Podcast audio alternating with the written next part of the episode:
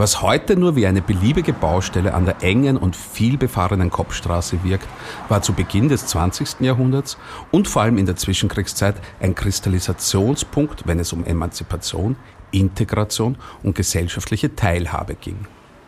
Das nach Initiative der Professoren und Volksbildner Emil Reich und Ludo Moritz Hartmann dem der anschließende Platz seinen Namen verdankt, 1901 erbaute und 1906 als Volksheim Otterkring eröffnete Gebäude, das erste spendenfinanzierte Volkshochschulgebäude Österreichs mit eigener Fachbibliothek, Volkslesehalle, chemischen und physikalischen Laboren sowie zahlreichen weiteren Lehreinrichtungen revolutionierte nicht nur das Lehren und Lernen für Erwachsene in dieser Stadt, sondern bestimmte auch die kulturelle Prägung des damaligen Geisteslebens, brachte wissenschaftliche Forschung und künstlerische Ausdrucksmöglichkeiten hervor und hat den Typus des Arbeiterclubs in der Sowjetunion um zwei Jahrzehnte vorweggenommen.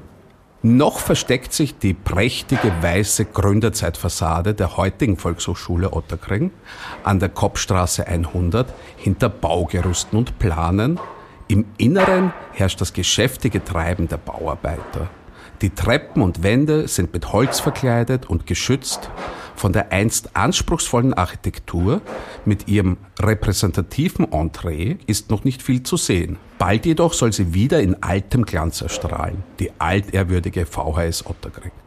Denn Wissen ist Macht. Bildung war und ist das wichtigste Mittel, um das geistige und materielle Niveau der Gesellschaft zu stärken, um Menschen darin zu unterstützen, aus eigener Kraft Berufschancen zu verbessern, die Lebensqualität zu heben und sich selbstbestimmt zu emanzipieren. Die Wiener Volkshochschulen waren als Einrichtung der Erwachsenenbildung in Europa PionierInnen und schufen die größte derartige Organisation im deutschsprachigen Raum. Darüber sprechen wir heute in einer neuen Folge der Geschichtskreislerei.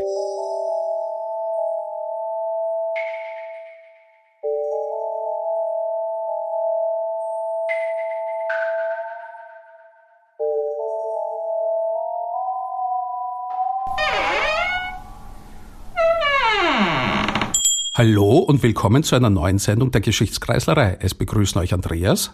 Und Walter? Ja, Walter, und für uns ist ja die heutige Folge eine ganz besondere. Denn die Volkshochschule Otterkring, der Ort, von dem wir ausgehen, das ehemalige Volksheim Otterkring, ist ja hier am Ludo-Hartmann-Platz, nur einen Steinwurf vom Studio Lux, in dem wir den Podcast aufnehmen, entfernt. Und wir nehmen den Ort als Ausgangspunkt, um über Vergangenheit, Gegenwart und Zukunft der Erwachsenenbildung zu diskutieren. Wir bedeutet, dass wir dieses Mal auch einen lieben Studiogast eingeladen haben, und zwar Dr. John Evers. John ist Historiker und Erwachsenenbildner und Generalsekretär des Verbands österreichischer Volkshochschulen. Hallo John. Hallo, freut mich, dass ich da bin. Hallo John, servus.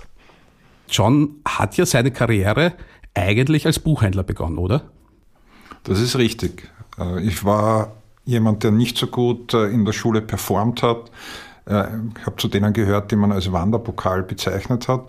Und nach einem ähm, Schulstreik bin ich dann endgültig in der sechsten Klasse abgegangen. Also mein Formalabschluss, den ich besitze im schulischen Bereich, ist Pflichtschulabschluss.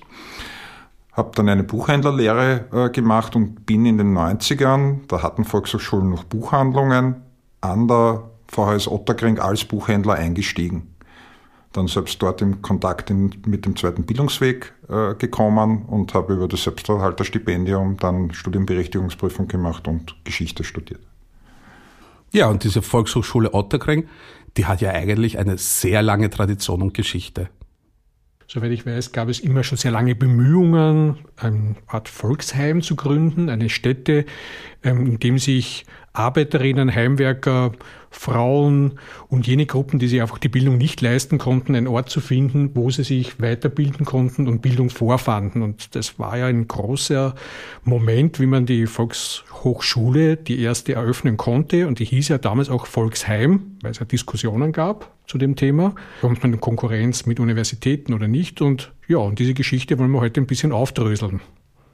Genau, also zu Beginn des 20. Jahrhunderts, also an der Jahrhundertwende vom 19. zum 20. Jahrhundert, muss man sich ja vorstellen, war das ja noch nicht so wie heute, dass es prinzipiell möglich war, für Menschen aus allen Gesellschaftsschichten Zugang zur Universität und zur Hochschulbildung zu finden.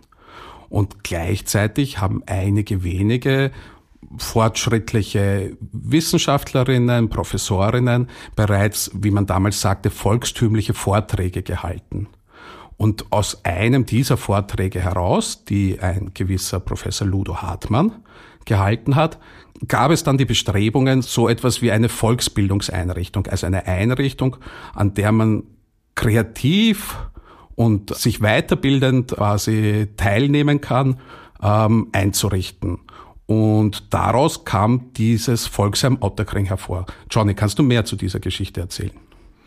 Naja, ähm, die Volksbildungsbewegung, und ich würde es wirklich als Bewegung äh, bezeichnen, ist Teil eines allgemeinen Aufbruchs, der mit der Aufklärung und letztlich dann mit den demokratischen Bewegungen 1848 und danach äh, verbunden ist.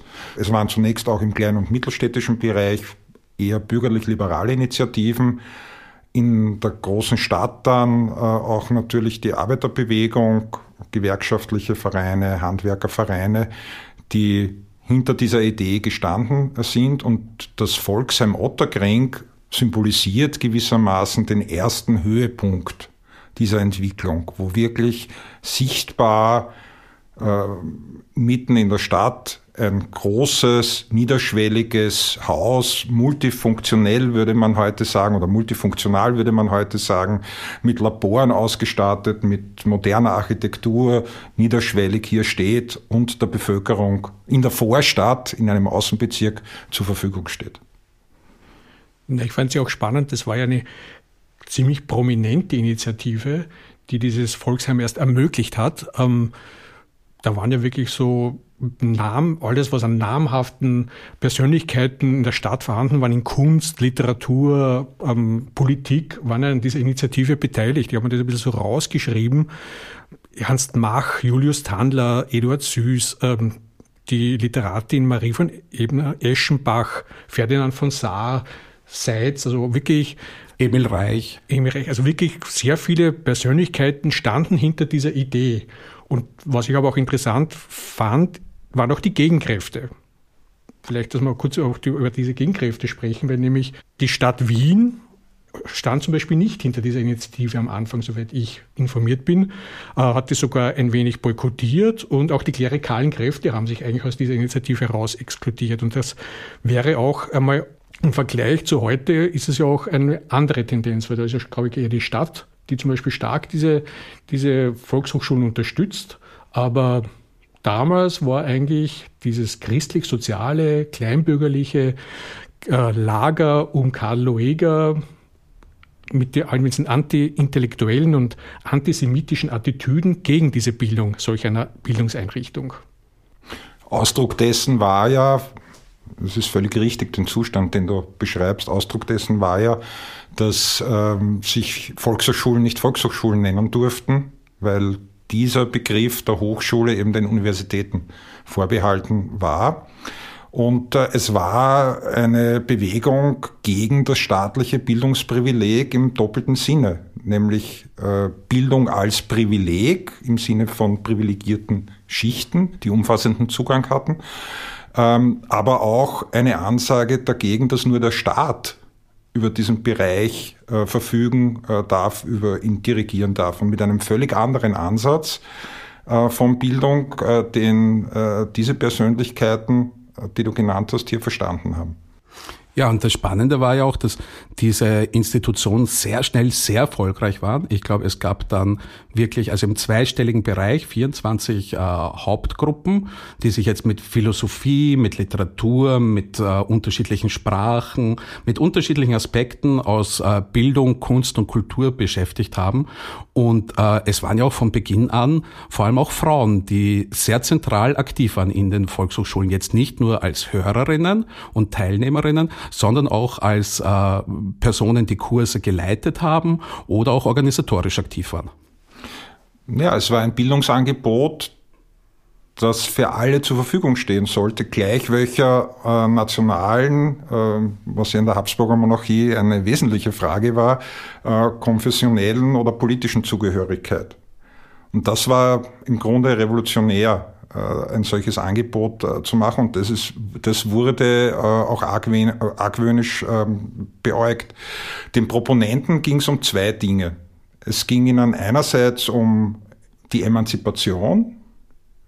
Also heute würde man vielleicht sagen, so etwas wie Empowerment des Individuums und auf der anderen Seite auch um die Integration natürlich jener, von denen das Bildungssystem, das staatliche Bildungssystem fern war. Also so würde ich nämlich Bildungsferne äh, definieren, ein System, das fern ist von denen, die es brauchen, mit durchaus rationalen Argumenten, also dass, in, dass Investitionen in Bildung die Ausgaben für Polizei und Gefängnisse reduzieren beispielsweise. Also sind nicht so unähnliche Debatten auch, die wir heute führen. Ja.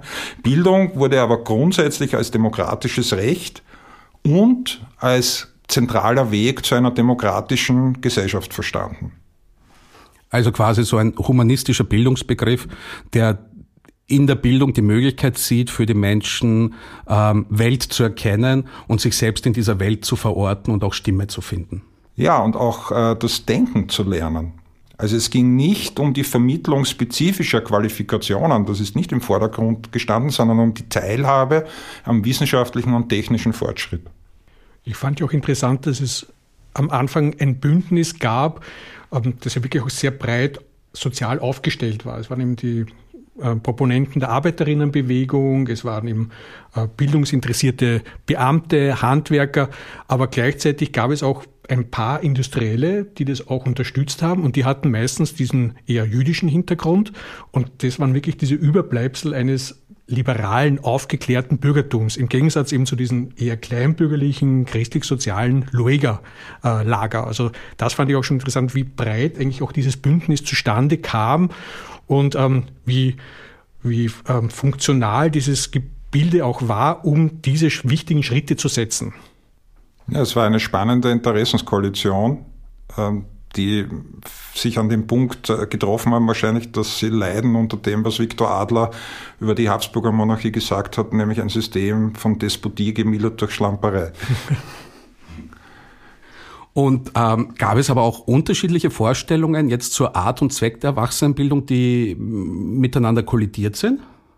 Ich würde sagen, der größte Unterschied ist, dass natürlich in, der, in dieser ersten äh, Welle der Ausbreitung, der Verbreiterung von Bildung natürlich die Volksbildungsbewegung nicht äh, die einzige war, sondern dass es genauso auf der nationalen, konfessionellen, politischen Ebene jeweils spartenmäßig eben auch entsprechende Entwicklungen gegeben hat, die teilweise parallel unter Umständen sind, aber auch manchmal in Konkurrenz zueinander gestanden sind. Äh, was, äh, was klar ist, ist, dass es in der Monarchie notwendig war, im Rahmen auch, es ist erwähnt worden, des Wiens des Loegers in tagespolitischen Fragen äh, sich neutral zu verhalten. Also die waren nicht Kursinhalte, aber äh, man war emanzipatorisch und progressiv durch die Art und Weise, wie man Bildung vorangebracht hat an sich. Also es ging einerseits um die Popularisierung äh, von Wissenschaft und dadurch die Schärfung einfach des Verstandes und des Verstehens, des Denkens.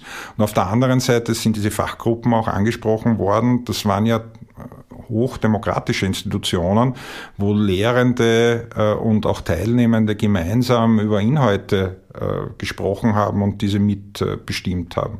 Also das an sich äh, war schon ein enormer demokratischer Fortschritt und Ansatz, den Volkshochschulen hier vertreten haben gegenüber einem Bildungsprinzip in der beruflichen Bildung, das im 19. Jahrhundert begonnen hat damit, dass es nur Vorträge gegeben hat und es überhaupt keine Fragen oder Diskussionen gegeben hat. Du hast es ja auch vorhin erwähnt, also diese Volkshochschule oder Volksheim Otterkring war ja wirklich auch sehr gut aufgestellt in der Infrastruktur diese Labore, die, die, ein Theater gab es, äh, Lesesäle, Bibliotheken. Also das war auch wahnsinnig gut ausgestattet. Hat auch sehr viel Mitteln verlangt. Ähm, das wäre ja auch einmal auch interessant, einmal in dem auch nachzugehen. Dieses Bündnis hat ja auch dann, war ja auch sehr erfolgreich in der Aufstellung finanzieller Mittel. Das Geld kam ja auch von privaten Sponsoren und sie waren da sehr schnell auch dabei, also das Geld aufzustellen und gleichzeitig auch das Gebäude zu errichten also war es ein tragfähiges Bündnis. Hat sich das Bündnis dann eigentlich über die Monarchie gerettet oder gab es dann einen Wandel mit der Zeit, mit dem Ersten Weltkrieg und der Ersten Republik? Wenn wir uns auf Wien konzentrieren, dann waren die Volkshochschulen, die sich dann auch so nannten, äh, Teil äh, des äh, sogenannten Roten Wiens, sind ein Stück des Weges mit der damaligen Stadtregierung gemeinsam gegangen in ihren Konzepten um einen neuen Menschen, um eine neue Gesellschaft, wobei die Integration eben der Arbeiterinnenschaft hier eine große Rolle gespielt hat. Andererseits entwickelt sich da auch etwas, was dann auch für die Nachkriegszeit der Wiener Volkshochschulen sehr relevant ist, nämlich schon das Verständnis, dass diese Einrichtungen einfach auch Teil einer öffentlichen Infrastruktur äh, sind, die man der Bevölkerung zur Verfügung stellt und die denselben Stellenwert hat, wie man Schwimmbäder, Nahversorgung in anderen Bereichen, öffentlichen Nahverkehr etc. zur Verfügung stellt. In der Geschichte der Volkshochschulen selbst gab es ja dann natürlich die Bruchlinien durch die zwei Diktaturen, den Austrofaschismus und den Nationalsozialismus, wobei im Austrofaschismus das Volksheim Otterkring ähm, den Betrieb ja noch aufrechterhalten konnte, aber dann in der Zeit des Nationalsozialismus tatsächlich aufgelöst wurde und in das Gebäude zog die Organisation Kraft durch Freude, auch sehr bezeichnet. Also äh, ja, es ist so, man kann sagen, also zwischen 34 und 38 waren Volkshochschulen und Otterkring im, im Speziellen ein Stück weit vielleicht noch Rückzugsorte, die unter schweren Beeinträchtigungen arbeiten konnten, aber auch Feld von Auseinandersetzungen waren, also zwischen unterschiedlichen Strömungen und die es halt unter der Decke zumindest gegeben hat, Anhängern des Regimes. Ein gewisser Leo Gabriel hat hier äh, ganz äh, wesentlich gewirkt, aber auch Viktor Mateka auf der anderen Seite. Und 39, 45 bedeutet wirklich die Ausschaltung ja, und Überführung in die deutsche Arbeitsfront. Die Phase 39 bis 45 des Nationalsozialismus bedeutete natürlich auch für die Volkshochschulen in mehrfacher Hinsicht eine nachhaltige äh, Schwächung. Es sind über 2000 äh, Funktionäre und äh, Vortragende ermordet oder vertrieben worden. Die Volkshochschulen sind, Wiener Volkshochschulen sind die einzige großstädtische Erwachsenenbildungseinrichtung, die sich bisher auch intensiv mit dieser Frage auseinandergesetzt hat.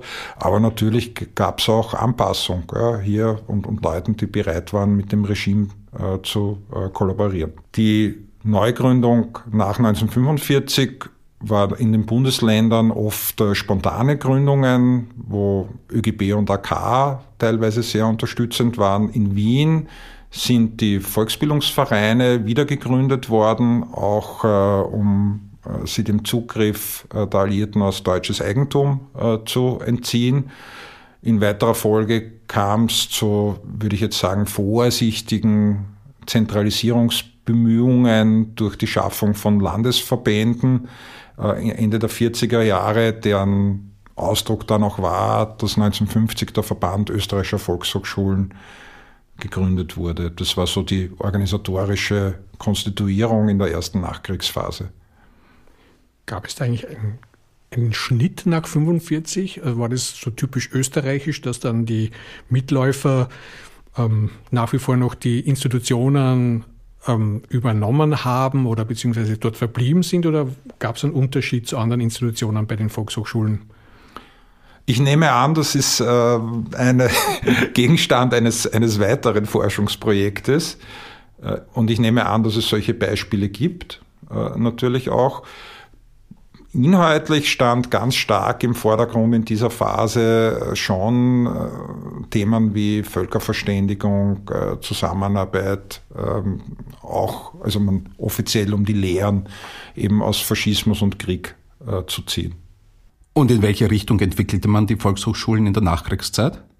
Na, es ging zunächst diesen Pionieren der ersten Nachkriegszeit, die das auch wirklich mit viel äh, Engagement äh, und persönlichem Einsatz äh, vorangetrieben haben, recht pragmatisch darum, Kenntnisse, Fertigkeiten, das Rüstzeug zu vermitteln, um Menschen Teilhabe an Wissenschaft zu ermöglichen. Diese Pionierperiode ist in der zweiten Hälfte der 50er Jahre zu Ende. Wie in anderen Bereichen auch wirkt der Sputnik-Schock 1957. Es kommt zu einer Erhöhung der Bildungsausgaben. Es ist klar auch, dass die Erstausbildungsschule nicht unbedingt mehr ausreicht.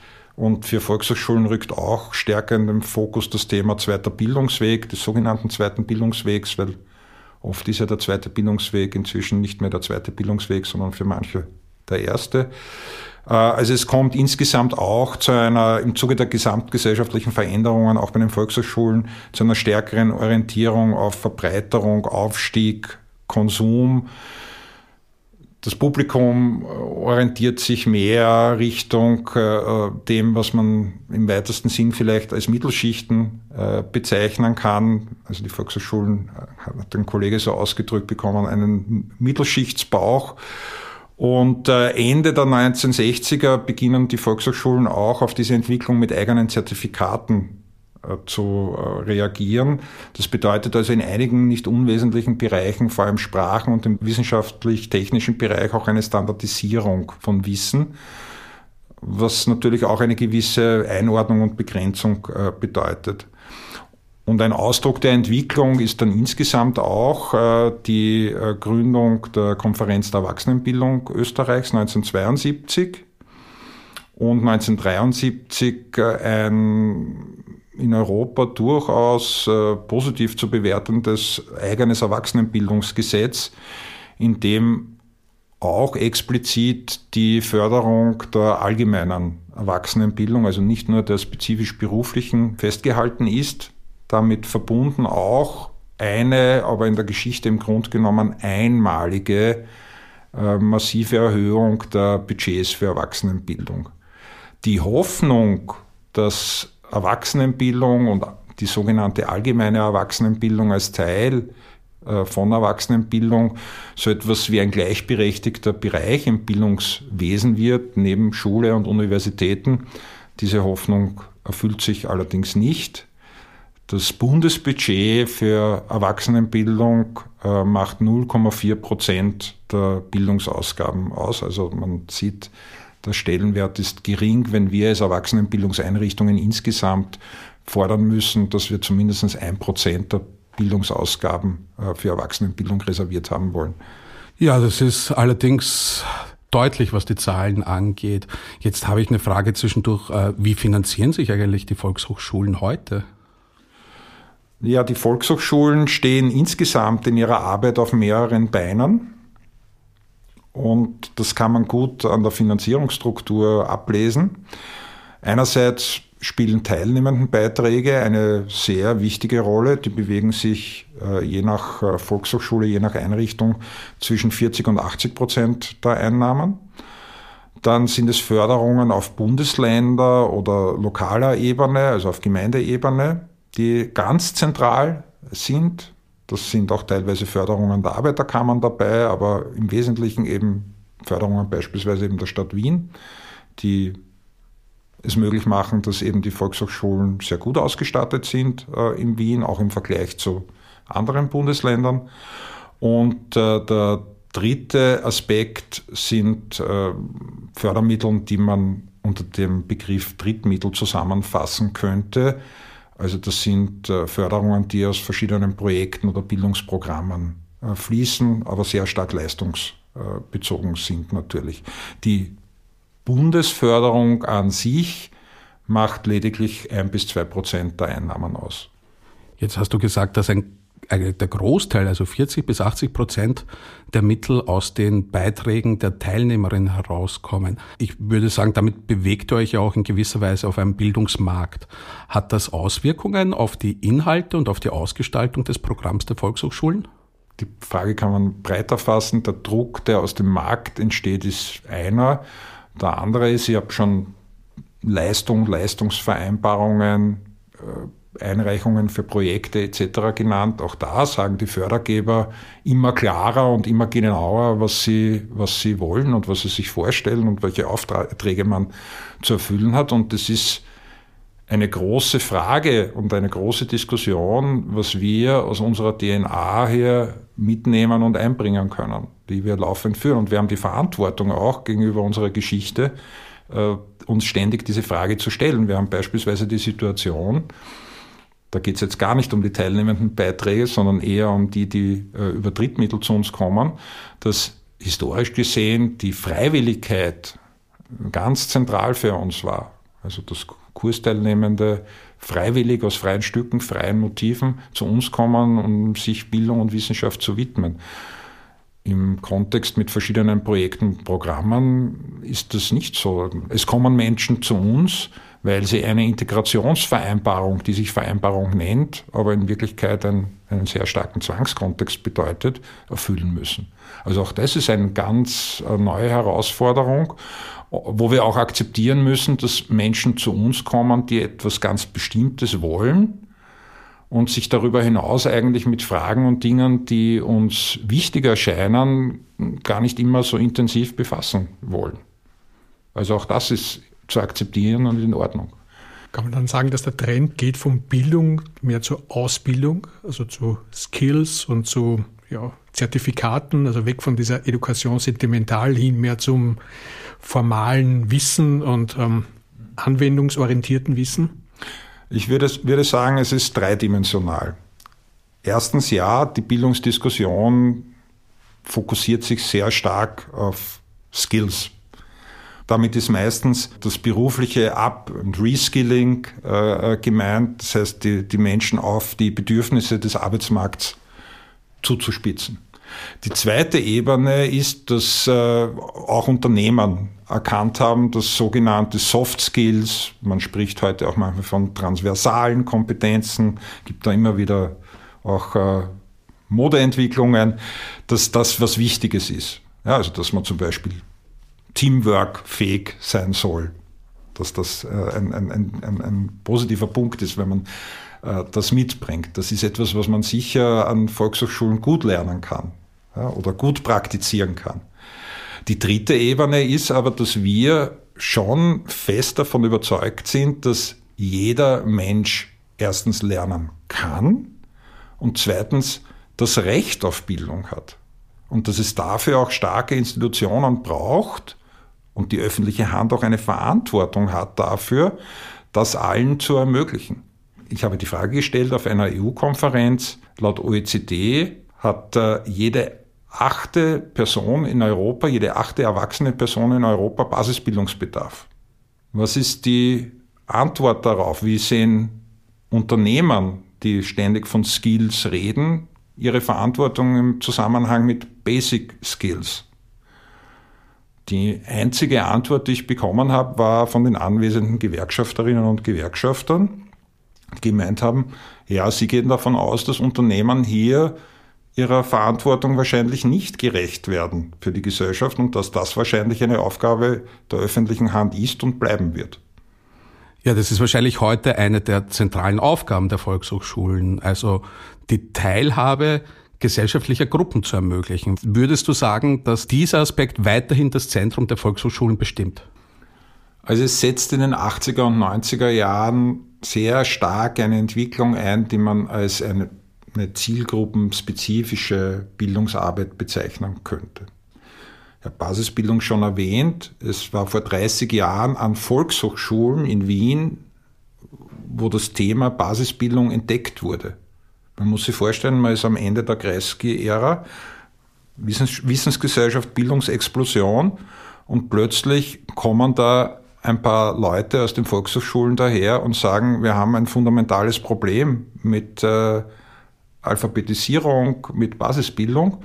Also das war auch gar nicht so lustig, stelle ich mir vor, äh, dieses Thema zu lancieren. Und aus dem entwickeln sich dann zunächst Projekte und äh, heute ein eigenes Programm, würde sagen, das Herzstück der österreichischen Erwachsenenbildungspolitik, die Initiative Erwachsenenbildung, die sich speziell äh, um dieses Thema kümmert, wo die Volkshochschulen auch der größte Träger sind.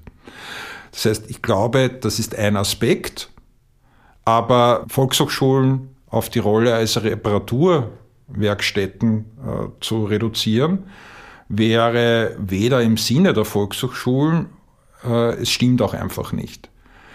Das Entscheidende ist, man steht auf vielen Beinen. Man hat ein breites, allgemeines Grundprogramm, wo man die Nahversorgung herstellt mit Bildung. Und man hat ein zielgruppenspezifisches Programm, ja, wo auch natürlich Fördergeber, wo die politische Seite auch Schwerpunkte setzt. Und je besser dieser Mix ist, desto eher werden auch Volkshochschulen in der Realität ihrem Namen gerecht, nämlich Schulen, Bildungseinrichtungen für die gesamte Bevölkerung zu sein. Die Wiener Volkshochschulen, da kenne ich mich halt am besten aus, weil aus denen komme ich, die repräsentieren durch diesen Mix tatsächlich die Wiener Bevölkerung. Und das ist gut und richtig so, auch im Sinne der Funktionen, die Volkshochschulen eben über die reine Vermittlung von Wissen hinaus erfüllen. Die Volkshochschulen sind wirklich Orte, wo sich Menschen vielleicht nicht im Kursraum, aber zumindest am Kaffeeautomaten treffen, die sich vielleicht sonst wo nicht so treffen würden. Nun sind die Wiener Volkshochschulen ja nicht nur Schulen, sondern dem Namen nach auch Hochschulen. Die Frage ist, wie ist das Verhältnis in Hinblick auf Forschung und Wissenschaft, die Vermittlung von Forschung und Wissenschaft, auch vielleicht tatsächlich die aktive Teilnahme an Forschung und Wissenschaft? Würdest du sagen, da hat es in den letzten Jahren und Jahrzehnten Veränderungen gegeben? Also erstens gab es innerhalb der Volkshochschulbewegung immer auch eigenständige Forschungsleistungen. Also wir haben ein ganz tolles Archiv, das die Geschichte äh, unserer äh, Volksbildungsbewegung nicht nur aufbewahrt, sondern auch ausgezeichnet aufbereitet und Beiträge dazu äh, produziert. Aber so gibt's äh, das in vielen anderen Bereichen zu Aspekten wie Mehrsprachigkeit, Inklusion etc. Ja, auch die Wiener Volkshochschulen haben einen eigenen Bereich, äh, der sich äh, Themen wie Innovation, äh, aber auch wissenschaftlichen Themen, Begleitforschung etc. widmet. Also das ist schon ein Bereich, der bei uns als Bildungseinrichtung auch ähm, organisch angesiedelt ist. Auch der Verband österreichischer Volkshochschulen leistet hier den einen oder anderen Beitrag. Der zweite Punkt ist, dass natürlich wir sehr stark sind in der Wissenschaftskommunikation. Und es ist hochärgerlich, wenn es vom Bildungsministerium hier verschiedene Initiativen gibt. Nicht diese sind hochärgerlich, aber die Erwachsenenbildung dann im Allgemeinen und die Volkshochschulen im Speziellen hier keine Erwähnung finden. Also wer gegen Wissenschaftsskepsis äh, oder Wissenschaftsfeindlichkeit, Skepsis ist ja in Ordnung, ja, gegen Wissenschaftsfeindlichkeit und Demokratiefeindlichkeit was tun will, der wird das Netz der Volkshochschulen äh, gut brauchen können. Das sind 800 Standorte in ganz Österreich, wo es die entsprechende Vermittlungskompetenz einfach auch gibt. Und der dritte Aspekt ist, ja, also es gibt den Begriff des Citizen Science, äh, der ist ganz modern, also wo es darum geht, Menschen in Forschung auch oder die breite Bevölkerung in Forschung äh, zu involvieren. Das ist auch etwas, was boomt äh, durchaus, was ja auch Universitäten selbst betreiben durch sogenannte Seniorenstudien oder Seniorenangebote, also auch solche, solche Angebote gibt. Ja, war, war gerade jetzt bei einer Sitzung, wo äh, österreichweit Projekte vorgestellt äh, wurden. Da gibt's äh, betrieben vom Tiroler Landesverband gemeinsam mit Südtirol äh, ein Studium Generale, was sich der Geschichte Mitteleuropas in Objekten widmet. Da gibt's im Bereich der Wissenschaftskommunikation äh, im Burgenland äh, die, äh, glaube ich, heißen sie Science Village Talks. Das heißt, da geht man in Wirtshäuser, in, zu, äh, Einrichtungen, die der Feuerwehr gehören, was weiß ich, um dort äh, wissenschaftliche Vorträge mit teilweise bekannten Namen äh, durchzuführen. Ja, und das Science-Programm der Wiener Volkshochschulen ist eine sehr dicke Broschüre. Du hast die Universitäten erwähnt. Ich meine, da ist es ja leider das Problem, dass infolge von Bologna diese Möglichkeit jetzt abseits ganz strenger Curricula und der Konzentration auf ähm, also wissenschaftliche Ausbildung oder den wissenschaftlichen Bildungsweg, also dass zum Beispiel so Phänomene wie Seniorenstudentinnen es ja immer schwerer haben inzwischen. Aber ich möchte jetzt die Universitäten auch herausnehmen, deswegen, weil ich nachfragen wollte, wie ist denn eigentlich das Verhältnis der Volkshochschulen zu anderen wissenschaftlichen ähm, Institutionen, zu Universitäten, zu Instituten? Gibt es da Anknüpfungspunkte oder gibt es da auch wechselseitige Vorbehalte? Also die Volkshochschulen leisten einmal einen ganz wesentlichen Beitrag im Zugang zu Studien durch die Angebote eben des sogenannten zweiten Bildungswegs. Berufsreifeprüfung, Studienberechtigungsprüfung, Zulassungsprüfungen an Universitäten und Fachhochschulen. Also alleine dadurch gibt es Zusammenarbeit, äh, sehr gute Zusammenarbeit und Wissen. Es gibt von Volkshochschulseite, würde ich sagen, überhaupt keine Vorbehalte. Ähm, auch von Seiten der Erwachsenenbildung. Wir haben ja eine eigene Zertifizierungs- und Anerkennungsstelle oder Validierungsstelle, äh, die heißt Weiterbildungsakademie, die mehr oder minder von den Verbänden der Erwachsenenbildung gemeinsam mit dem Ministerium, also mit der Finanzierung des Ministeriums betrieben wird, wo wir selbstverständlich auch mitgebrachte äh, Zertifikate und Zeugnisse aus dem universitären Bereich äh, anerkennen beispielsweise. Umgekehrt ist das manchmal schwieriger. Ja, also ich glaube, dass insgesamt der Universitätsbereich ein, Nachholbedarf hat, was die äh, Validierung und damit Anerkennung von äh, nonformal erworbenem Wissen äh, betrifft oder auch Zertifikaten, die halt keinen Universitätsstempel haben. Wir haben eine sehr schöne Diskussion gerade über die Bildungsbiografie des neuen SPÖ-Parteivorsitzenden Andreas Babler dem vom Plagiatsjäger Weber vorgeworfen wird, also ihm nicht persönlich, sondern eigentlich dem Studiengang im Krems, dass ein Zugang ohne Bachelorstudium für diesen Masterlehrgang möglich war. Der Studiengang heißt politische Kommunikation. Also Und ich, ich meine, wer wäre ein größerer Profi als er? Ja. Ich glaube auch, ja, also sowohl der Andreas Babler wie auch der Karl Nehammer, die haben nämlich beide denselben Lehrgang besucht, haben bewiesen, dass sie äh, politische Kommunikation äh, können. Ob sie überall dafür ECTS-Punkte, also das ist die Währung an Universitäten, bekommen, das steht auf einem anderen Blatt. Aber kann man das jetzt auch so interpretieren, dass dieser alte Konflikt, der an der Wiege der Volkshochschulen stand, nämlich dieser Konflikt zwischen bestehenden universitären Strukturen und staatlichen Einrichtungen im Ministerium, dass das nach wie vor noch vorhanden ist, dass dieses Misstrauen oder das nicht umgehen können miteinander von einer Seite nach wie vor virulent dasteht? Ich glaube, dass einerseits die Volkshochschulen natürlich viel stärker integriert sind ja, ins Bildungssystem und dadurch auch Anerkennung erfahren und dass sie sicher als, als grundsätzlichen Weg äh, auch darauf gesetzt haben und darauf setzen müssen. Und ich glaube auch, dass es an den Universitäten das äh, Verständnis an vielen Stellen gibt, dass man sich öffnen äh, muss und ja auch äh, geöffnet hat auch schon. Man ist ja da durchaus flexibel, auch gegenüber Berufstätigen etc. Wir haben insgesamt ein Problem auf verschiedenen Ebenen, das in der zu starken Formalisierung des Bildungssystems liegt. Ich habe selbst über Jahre Bildungs- und Berufsberatung durchgeführt und die mit Abstand äh, größte Frage betraf immer die Anerkennung von aus dem Ausland mitgebrachten Abschlüssen. Also das ist ein ganz zentrales Thema und da gehen ganz viel äh, Ressourcen, Talente zugrunde ja, oder werden nicht ausreichend äh, genutzt, beziehungsweise wird auch wirklich Leid verursacht bei den Personen, die das betrifft.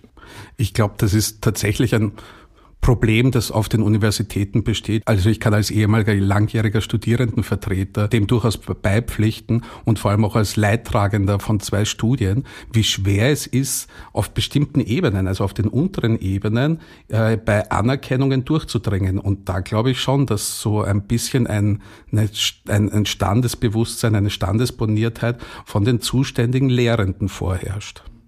Ich glaube auch, der Standesdünkel ist ein vorherrschender und auch in den Ministerien oder staatlichen Stellen. Also das ist nicht nur ein, ein gewisses Misstrauen, ich glaube auch, es gibt auch eine ähm, standesbonierte Ablehnung gegenüber diesen Einrichtungen. Also ganz tief verwurzelt in ein bestimmtes konservatives bürgerliches Denken.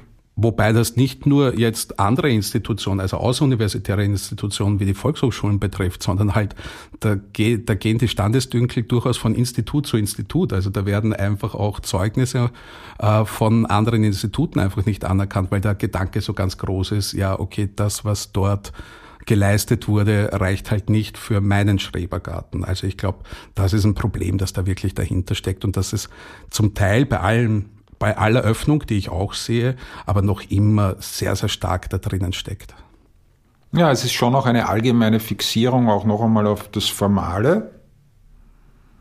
Mhm. Man, man wirft, ich komme noch einmal auf den Andreas Babler zurück, man wirft ihm vor, im Lebenslauf verschwiegen zu haben, also nicht erwähnt zu haben, dass er die HTL nicht abgeschlossen hat, also den Heiligen Gral, die Matura nicht hat, obwohl er im zweiten Bildungsweg dann studiert hat, dass er einige positiv absolvierte HTL-Jahre hat, ist nicht das Thema. Und ich glaube, man muss, wir müssen die Diskussion, die natürlich viel mehr Flexibilität und Offenheit bedeutet, äh, viel, viel stärker in diese Richtung drehen. Ja, das kenne ich natürlich auch aus, aus, aus der Diskussion im Lehramt. Also nach wie vor dieses Suchen nach Defiziten und diese fehlende Anerkennung dessen, was tatsächlich an Leistungen erarbeitet wurde. Vielleicht gehen wir doch mal auf den Ort zurück. Also die Volkshochschulen oder dieses Volksheim Otterkring, das Tolle ist einfach die Lokalität. Also wie wichtig ist nach wie vor noch dieses Zusammenkommen, ein, einen Ort vorzufinden, wo man sich austauschen kann, wo du vorhin gesagt hast, dass, man, dass man sich nachher beim Kaffeeautomaten trifft und das Gelernte oder das äh, Diskutierte noch einmal bespricht. Ich glaube, das ist einer der wirklich nach wie vor großen Stärken solcher Institutionen. Also erstens äh, sind kurze Wege, wir leben ja im Zeitalter der Nachhaltigkeit, auch nachhaltig. Zweitens haben sie eine Doppelfunktion, also sie bringen die Bildung näher zu den Menschen. Diese regionale Einbettung ist aber auch wichtig in der Kooperation. Also es wissen einfach die lokalen Stellen, die lokale Politik, die auch stark in den Gremien der Volkshochschulen äh, vertreten ist, die wissen, dass sie mit den Volkshochschulen, wann immer es um Bildungsfragen gibt, wenn es immer auch Probleme gibt in der Gesellschaft, einen verlässlichen und starken äh, Partner haben. Also das ist der Vorteil, wenn man solche, eine solche Institution grundsätzlich hat. Und Volkshochschulen stehen natürlich ganz stark für den Aspekt des sozialen Lernens. Das geht halt in Präsenz auch leichter als am Kastel. Also wenn jeder im Kastel sitzt, ähm, man kann gewisse Inhalte sicherlich digital ver vermitteln, wie man im Team zusammenarbeitet. Geht beispielsweise wahrscheinlich besser, wenn man sich in Präsenz zusammensetzt. Ja. Auf der anderen Seite muss ich auch sagen, also jetzt meine Erfahrung mit meinem Zweitstudium, das ich ähm, auch während der Corona-Zeit absolviert habe und eben danach unter Diskussion unter Lehrenden und Studierenden, wie man jetzt mit dieser digitalen Lehre umgeht. Also ganz spannend fand ich ja, dass im Hinblick auf Teilhabe diese Digitalisierung natürlich schon hilft. Also ich denke da an die alleinerziehende Mutter, die das Kind zu Hause hat und nebenbei doch an einem Kurs teilnehmen kann. Ich denke da an Menschen aus, aus, aus ländlichen Raum. Ich denke aber auch in Richtung Barrierefreiheit, also auch Möglichkeiten, sich Gelerntes oder Vorgetragenes nochmal anzuhören, langsamer anzuhören und gleichzeitig natürlich auch die Möglichkeiten, die wir jetzt erfahren haben, wie zum Beispiel virtuelle Räume, in denen man sich zusammenfinden kann, wo man durchaus auch Gruppen Gruppenarbeiten absolvieren kann. Also wie gehen die Volkshochschulen jetzt mit diesen Herausforderungen um, beziehungsweise auch den Möglichkeiten der Digitalisierung? Also ich glaube, dass da auch durchaus ganz viel Potenzial drin steckt. Also die Volkshochschulen haben sich während Corona sehr schnell umgestellt und auch umstellen müssen, weil im Gegensatz zur sogenannten beruflichen Erwachsenenbildung viele ihrer Angebote lange nicht in Präsenz durchgeführt werden durften. Also das zeigt dann auch eine gewisse Wertigkeit, die es da von Seiten der politischen Entscheidungsträger äh, gegeben hat. Wir haben gleichzeitig auch äh, äh, sofort begonnen, etwas zu vermitteln, wo man vorher gesagt hat, es geht nie und nimmer digital, nämlich im Bereich Basisbildung und auch Pflichtschulabschlusskurse haben wir digital weitergemacht und das mit Erfolg. Also die Abschlussquoten sind nicht eingebrochen, die Dropout-Raten sind niedrig geblieben. Also das hat Potenzial und Möglichkeiten. Es war aber auch eine Herausforderung und Anforderung an uns. Wir haben sehr schnell gelernt, dass es nicht in erster Linie darum geht, die Teilnehmenden alle mit Laptops auszustatten oder Tablets, sondern dass wir lernen müssen, mit dem Mittel der Wahl, das den Teilnehmenden zur Verfügung steht, nämlich das Smartphone, mit dem umzugehen. Und auch jetzt ist es so, es gibt Angebote, auch das kostet aber dann Ressourcen, die wir mit dem sogenannten Heimvorteil in Wien durchführen. Das heißt, da hat der Teilnehmende kurzfristig die Möglichkeit, sich zu entscheiden, ob er in Präsenz kommen möchte oder ob er von zu Hause aus am Bildschirm äh, teilnimmt. Das ist, ist aber umgekehrt auch mit einem zusätzlichen Ressourcenaufwand verbunden. Also Digitalisierung kostet. Das ist, denke ich, ein, ein wesentlicher Punkt äh, kostet den Institutionen Geld und äh, die Förderung ist ein großes Thema, gerade auch in Zeiten der Inflation. Der zweite Aspekt ist aber, dass äh, die Digitalisierung natürlich nicht allen Menschen gleich zugänglich ist. Also wir haben in Europa vier von zehn Personen, die über keine digitalen Grundkompetenzen also so wie sie halt verstanden werden, äh, verfügen. Also da haben wir eine enorme gesellschaftliche Aufgabe und Herausforderung. Und die Volkshochschulen sind durch ihre Erfahrung und auch durch bereits einige würde ich sagen, Musterprojekte hier durchaus in der Lage, einen ganz zentralen gesellschaftlichen Beitrag zu leisten. Ich würde sagen, sogar ohne das Netz von 800 äh, Standorten der Volkshochschulen und ohne die Erfahrung, die wir gerade in der aufsuchenden Bildungsarbeit und Beratungsarbeit haben, wird es keine Digitalisierung in Österreich geben, die wirklich alle Teile der Bevölkerung mitnimmt. Das heißt, die Volkshochschulen müssen eigentlich in Zukunft auf beiden Ebenen, in den virtuellen Räumen und in den physischen präsent sein, damit Menschen sich zusammenfinden und auch erst Interesse entwickeln an den Inhalten. Ja, also es ist viel mehr Flexibilität gefordert und die haben wir auch schon äh, gezeigt. Und manchmal ist das Erbe da auch ein Stück weit eine Bürde natürlich für uns. Also es ist schön, diese Gebäude zu haben, aber wir brauchen manchmal auch mehr Zelte statt Burgen. Mhm. Ja, oder wir fahren sogar mobil äh, durch die Berge und Täler, um Menschen im Bereich Digitalisierung äh, in Alltagsfragen zu unterstützen. Wie beantrage ich bei der Behörde äh, dies und das? Wie kaufe ich ein Zugticket? Etc. Wie lade ich meinen Impfpass herunter? Das war ein großer, großer Punkt. Also, und wir sehen, dass es den Bedarf gibt. Und ich glaube, diese beratende Tätigkeit ist ja auch eure Stärke. Also diese Individualisierung, die erfolgt über Online-Learning und so, ja, da wird ja die ganze Verantwortung eigentlich auf das einzelne Individuum aufgeladen und übertragen. Und das, was wir vorhin erwähnt haben, früher war es sehr schwierig, an Bildung ranzukommen und einen Zugang zu finden. Heutzutage ist es ja sehr einfach und jetzt ist es schon wieder fast wieder Zwang. Du musst lebenslang lernen. Und es wird da keine Hilfestellung angeboten, sondern keine Settings, wie auch in den Volkshochschulen, sondern setz dich auf den Rechner hin, äh, schau dir das an, wenn du das nicht verstanden hast, dann bist du einfach zu blöd oder bist halt nicht für diese digitale Welt geeignet. Und da glaube ich, spielen Volkshochschulen nach wie vor noch diese, mit, ihren, mit ihrer Kompetenz und mit ihrem Wissen und mit dieser Lokalität eine enorm wichtige Rolle. Ganz wichtig ist, dass wir ein Ort sind, wo anders gelernt wird, auch als es Menschen bisher erfahren haben. Also wir kriegen in den Pflichtschulabschlusslehrgängen auch in den Berufsreifeprüfungs- und Studienberechtigungslehrgängen, also Lehrgänge, wo es um Abschlüsse, um Zertifikate geht, oft die Rückmeldung, das ist ganz anders und viel besser, als ich es in der Schule erfahren habe.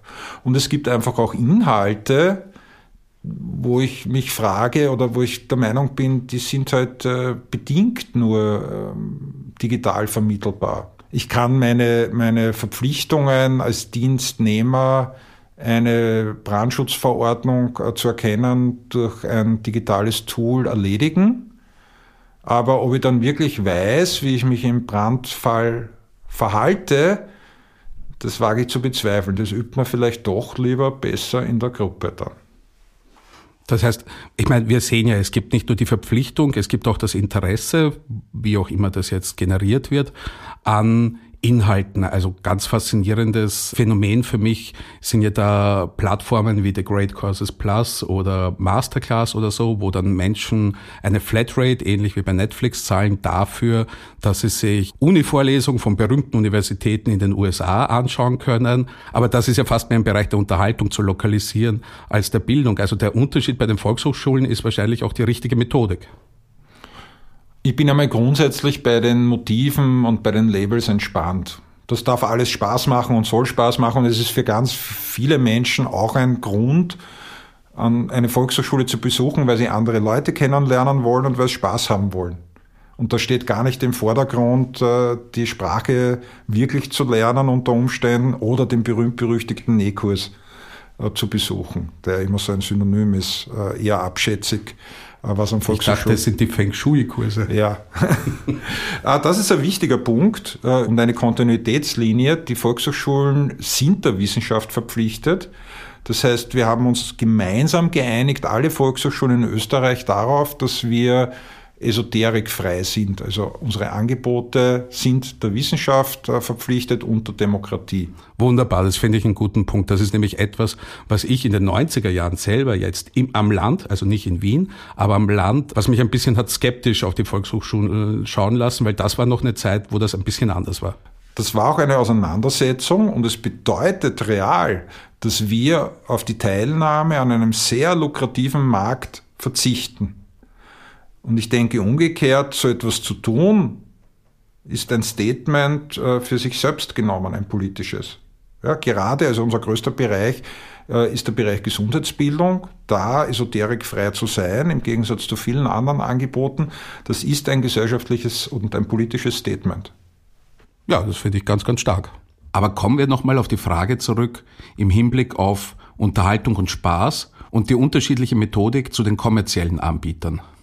Also die Volkshochschulen haben hier einen eigenen Dienst, der nennt sich VHS Wissen, wo wir ebenfalls ähm, von bekannten Persönlichkeiten äh, Vorträge etc. zur Verfügung stellen.